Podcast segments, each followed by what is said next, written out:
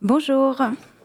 Alors, euh, le saviez-vous, les troubles du neurodéveloppement, du neurodéveloppement concernent une personne sur six. Parmi ces troubles, on retrouve l'autisme, les troubles du déficit de l'attention avec ou sans hyperactivité, les troubles du développement intellectuel, mais également les troubles 10, qui concernent à peu près 8% de la population. Il ne faut pas se leurrer, mais ces troubles persistent à l'âge adulte. Dernièrement, publiée en novembre 2023, une nouvelle stratégie nationale a été lancée. Elle a été préparée avec la collaboration de nombreux acteurs du monde associatif et professionnel intervenant dans le champ de ces troubles. Ce projet, qui doit être mis en place entre 2023 et 2027, souhaite appliquer six engagements et 81 mesures.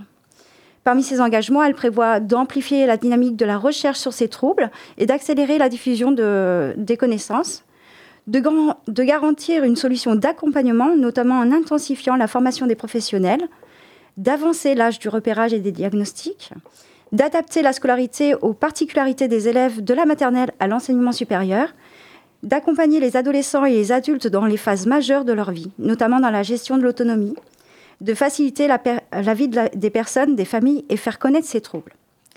Pour les troubles 10, là où les diagnostics traînent dans le temps et parfois restent flous, avec cette nouvelle stratégie, cela indique un repérage anticipé, par exemple pour la dyspraxie, la dysphasie, des repérages dès la maternelle, pour la dyslexie, dyscalculie, dysorthographie, un diagnostic à partir du CE1.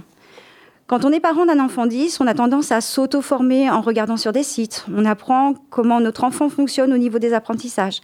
Et on transmet nos expériences aux nouveaux parents qui font face à, des situations similaires.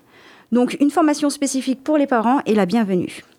Au niveau de la scolarité, jusqu'à présent, il est difficile de connaître tous les aménagements nécessaires dont l'enfant a besoin.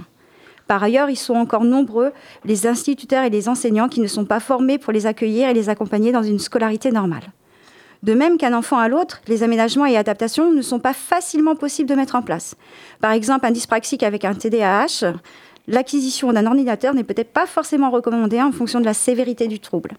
C'est souvent un travail de longue haleine et d'une profonde collaboration entre parents et enseignants, quand cela est possible. Donc l'idée d'une scolarisation adaptée avec des méthodes d'apprentissage d'accessibilité au support et de l'environnement, accès aux compensations, mais aussi la prise en compte de la fatigabilité et aussi euh, l'accès aux outils numériques spécifiques aux élèves 10 serait la bienvenue. La plupart des 10 sont souvent soumis au harcèlement, la difficulté de se faire des amis, de se sociabiliser, ils se sentent souvent différents et sont perçus comme différents au regard des autres et souvent mal compris. Donc mener des actions préventives et sensibiliser pour éviter le harcèlement est une bonne pratique. Tout cela pour dire que ces engagements vont dans le bon sens et tendent vers une scolarité inclusive. Et nous, parents, nous n'attendons que cela pour aider nos 10 à s'accomplir dans leur vie d'enfant et aussi pour être des futurs adultes. Un grand merci euh, Vanessa Albert, donc de 10 en Poitou pour euh, rencontrer l'association. Il y a un accueil des parents dans un groupe de parole. Le prochain, c'est le 8 décembre avec l'écoute d'une psychologue. Merci beaucoup.